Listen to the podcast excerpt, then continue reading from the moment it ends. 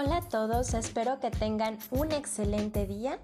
Soy Lilia Berenice Ramos Esquivel y en esta investigación de la materia de estrategias de aprendizaje de la licenciatura de Trabajo Social abordaremos la cuestión del aborto, un tema tan debatido desde la perspectiva bioética y un poco legal, antropológica y filosófica, a través de los estudios de expertos en el tema, en su mayoría europeos.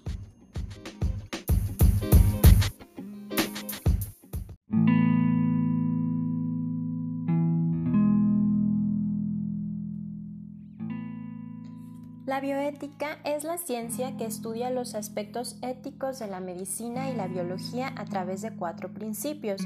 El principio de beneficencia, que consiste en hacer el bien, es decir, buscar el bien de los pacientes. En el caso del aborto es considerar el bien de los dos pacientes, la madre y el bebé.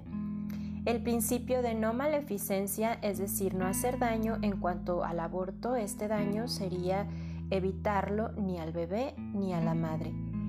Y el principio de autonomía, que se refiere a la libertad de elegir una opción y, en lo que atañe a nuestro tema, concierne que se justifica la libertad de la madre de elegir sobre su hijo sin perder de vista que el feto tiene su propia autonomía por ser otra vida distinta de la de la madre. El principio de justicia es el último, que es dar a cada uno lo que merece. En este caso es el derecho a la vida de ambos y a un desarrollo saludable.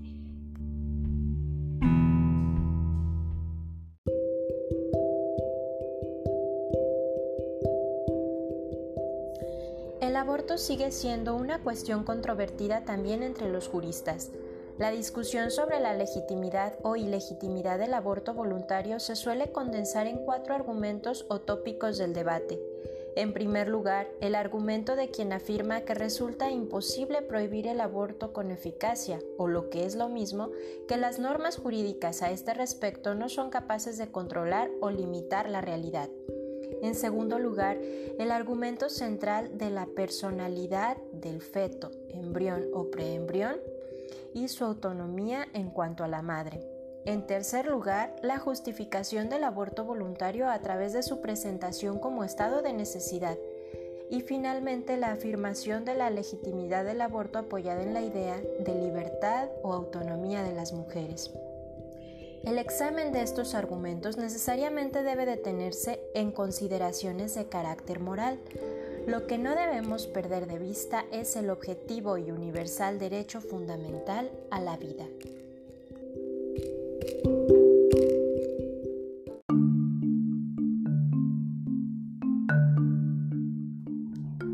Siempre fue admitido desde un punto de vista biológico que la vida del ser humano se inicia con la fecundación en la última década surgieron teorías que se escudan bajo la ciencia afirmando lo contrario, es decir, que no es un ser humano hasta semanas o incluso hasta que nace. Las teorías más radicales y hasta lógicamente absurdas propugnan que se le reconozca como persona hasta los 30 días después de haber nacido, o hasta que incluso tenga uso de razón. Algo tan irracional que no busca más que justificar crímenes. La que más prevalece es la de las 12 semanas, justificando que el feto no sufre porque aún no puede sentir dolor. Remitiéndonos a las etapas de gestación de la vida humana, haremos un breve repaso hasta las 12 semanas para juzgar con objetividad, sabiendo que el dolor comienza a experimentarse a partir de la existencia del sistema nervioso.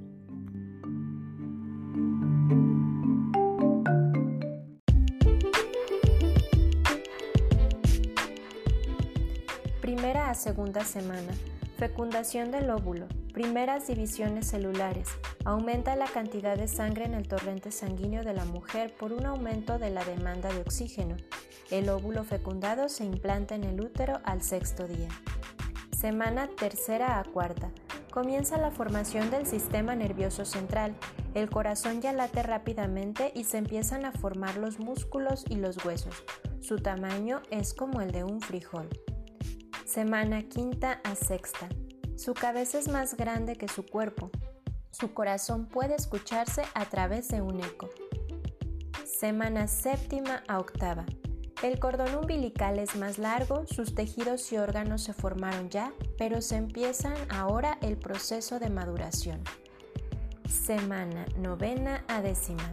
En su cerebro se forman 250.000 neuronas por minuto. Su corazón ya tiene válvulas que siguen desarrollándose y en esta etapa se forman sus costillas. Semana décimo primera a décimo segunda.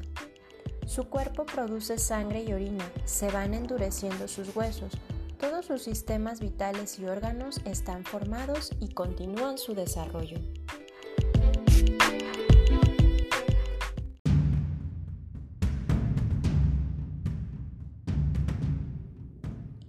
Más allá de posturas, la vida es lo que es y exige que se le dé la categoría ontológica que se merece, para ser respetada por su propia dignidad.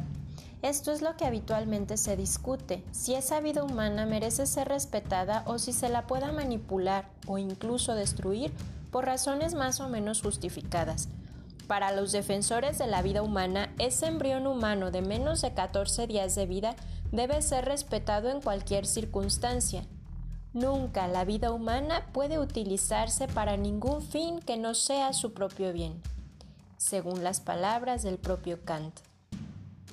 Para un verdadero cambio social en relación con el tema del aborto, lo fundamental es profundizar en los fundamentos del mismo, abordar con detenimiento el estatuto del embrión humano, tanto desde el punto de vista biológico como antropológico, filosófico e incluso teológico, pues cuando se acepte la realidad de ese ser humano no nacido, se habrá en gran parte solucionado el tema del aborto.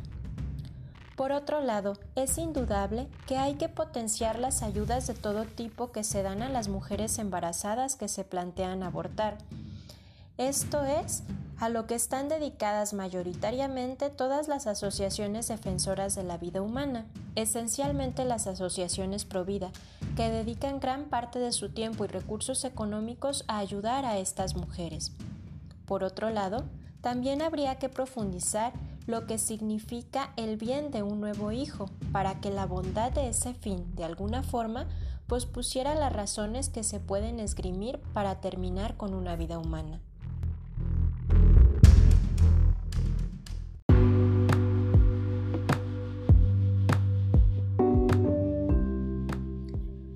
Los kantianos consideran que sacrificar embriones humanos en beneficio de terceros no tiene ninguna justificación ética. Expertos en bioética afirman que en sí misma la vida humana no es un valor metafísico absoluto. No hay nada más que contemplar el elenco de mártires de estos 20 siglos para poder afirmar que en algunas circunstancias se pueden posponer el valor de esa vida a otras razones, pero no solamente en este caso, sino en otros más elementales, como puede ser la defensa de la propia vida ante un tercero que nos ataque.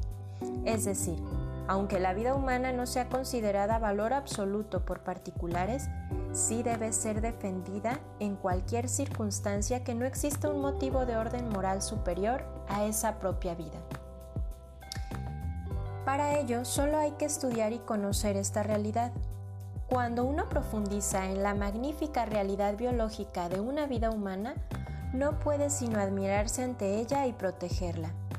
Cuanto más se conocen los fundamentos biológicos de la vida de los seres humanos, más se plantea la necesidad de respetarla, por la grandeza de ese ser vivo que es el ser humano en sus primeras etapas, pues la vida humana tiene un fundamento natural anterior a cualquier credo religioso que la hace intangible por su propia dignidad, intrínsecamente unida a su naturaleza. La eliminación de esta vida que inicia no siempre se hace a través del aborto espontáneo o inducido, sino con medicamentos que se disfrazan de anticonceptivos, como la píldora del día después, que no es que solamente impida la ovulación, pues en muchos casos actúa dificultando la implantación del embrión, lo que sin duda es un acto abortivo.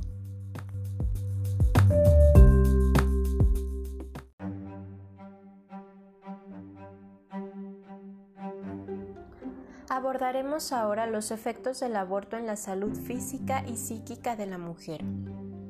Un reciente estudio que analiza los partos de unas 300.000 mujeres en Finlandia encuentra una relación estadísticamente significativa entre los abortos provocados previos y problemas de abortos y prematuridad en embarazos posteriores.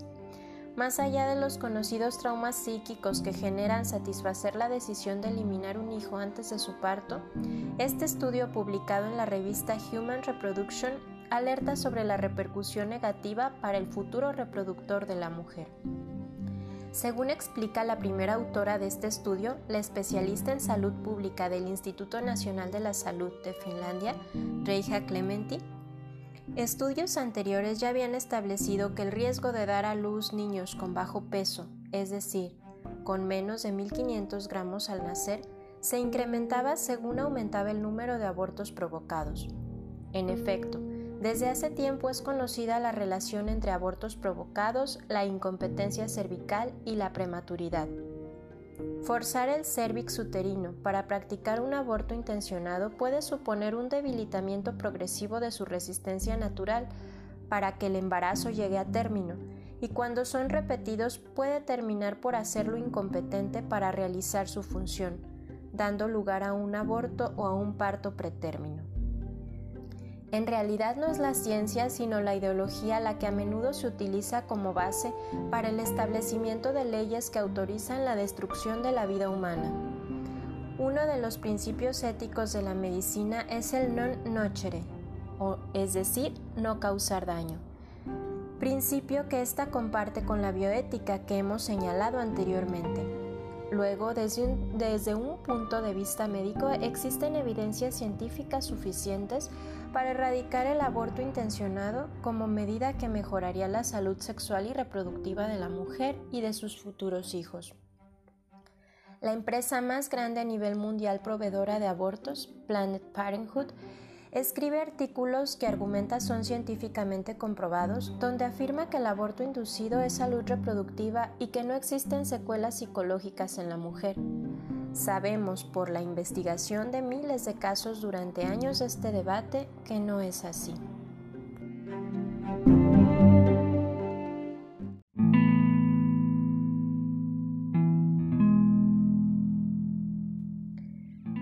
Está demostrado que las mujeres tienen reacciones frente a un aborto provocado, reacciones físicas, psicológicas, emocionales y relacionales, y que las reacciones son diferentes para cada mujer. La vivencia es muy personal, pero casi todas las mujeres la describen como traumática. Existen estudios que demuestran esto, como es el estudio Women Who Suffered Emotionally from Abortion, realizado a través de una encuesta a 987 mujeres que abortaron. A continuación, reproduzco un informe redactado por Cristian Rodríguez de la Escuela de Psicología de la Universidad de los Andes, titulado Vivencias post-aborto, donde analiza los estudios que tanto en Europa como en América se han realizado sobre el tema. En primer lugar, la experiencia del aborto resultó ser tremendamente significativa. En el caso del aborto inducido químicamente, es decir, con misotrol, la afección corporal, malestar general, vómitos, mareos, es tan importante que suele ser reportado por las mujeres como indeseable y desagradable. Además, por su carácter farmacológico, muchas mujeres decidieron realizarlo en su hogar. Usualmente, la vivencia próxima al aborto está marcada por una desorientación vital. Cuando lo hice, después entré en una depresión máxima, ultra negativa y o sea, descontrol. No sabía qué hacer, estaba en un caos mental rígido y me dediqué a evadirme, a pasarla bien, a consumir droga, a todo, a hacer vida, a sentir algo que me adormeciera, que me dijera, estás viva, estás aquí, todo está bien. Las palabras anteriores son el resultado de una de las entrevistadas. Salvo excepciones, la mayoría de las mujeres entrevistadas reportan que la experiencia del aborto no es un tema olvidado y cerrado, sino que sigue presente hasta el día de hoy, con lo que se tiene que vivir siempre se experimenta una dificultad en integrar significativamente el aborto como una experiencia vital constitutiva y suele ser vivido como un asunto en curso. Algunos autores califican esta presencia constante del aborto como intromisiones de pensamiento e incluso alocuciones, fantasías y sueños con el hijo ausente. La gran mayoría de las mujeres que han abortado, según los estudios, asegura que no tenía otra alternativa y están convencidas de que abortar era la única salida a la situación en la que vivían. Para prácticamente todas las mujeres estudiadas, el aborto realizado constituye un secreto íntimo un dolor profundo que no puede ser abiertamente liberado y compartido. Valga tomar en consideración que estas características psicológicas del proceso suelen ser independientes de las posiciones morales y políticas que las mujeres tengan sobre la legalización o despenalización del aborto y su ilicitud moral.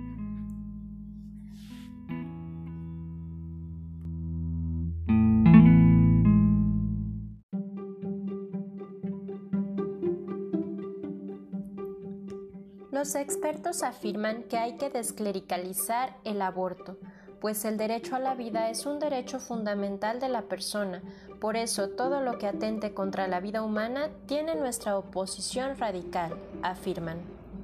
El aborto es un problema grave para quien lo sufre, doloroso, trágico, con situaciones a veces incomprensibles, pero que nunca justifica la eliminación de una vida humana inocente. Nadie tiene derecho en ninguna circunstancia a quitarle la vida a un ser humano inocente. José María Montieu de Noix, antropólogo, expresa que desde la visión antropológica del aborto se argumenta que la sencilla sensatez lo rechaza. La lengua distingue entre persona y cosa. Al otro no le llamo cosa, sino persona. Distinguimos entre qué y quién, entre algo y alguien, entre nada y nadie. Si entro en una habitación amueblada y desierta, no digo no hay nada, sino no hay nadie. Ante ruidos extraños digo, ¿qué es eso? Mientras que si llaman a la puerta digo, ¿quién es? Yo, tú, indican personas. Distingo entre él y ello. A un niño nacido no le llamo cosa, sino alguien, tú, quién. Luego él dirá, yo, el feto no es una parte del cuerpo de la madre, sino alguien alojado, implantado en ella, y no solo es su cuerpo. Así no dice, mi cuerpo está embarazado, sino, yo estoy embarazada, reconociendo con ello la existencia de una dimensión personal. Una mujer embarazada dice, voy a tener un niño, no dice, tengo un tumor. Si a una persona que se cree embarazada solo le encuentran un tumor, queda muy sorprendida, lo cual prueba que sabe cuán diferente es un feto de un tumor.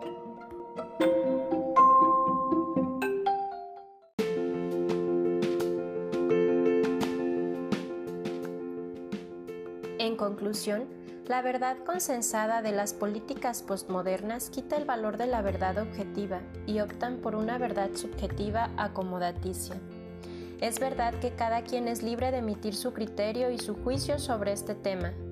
En mi opinión, la solución para muchas mujeres que pelean por su legalización es la esterilización, un procedimiento mucho menos dañino y traumático donde no tendrían que cargar con el peso psicológico, físico y moral de uno o varios abortos y no tendrían que terminar con la vida de miles y miles de inocentes. Concluimos con la frase de un hombre que habla tanto a creyentes como a no creyentes. Digamos sí al amor y no al egoísmo. Digamos sí a la vida y no a la muerte digamos sí a la libertad y no a la esclavitud.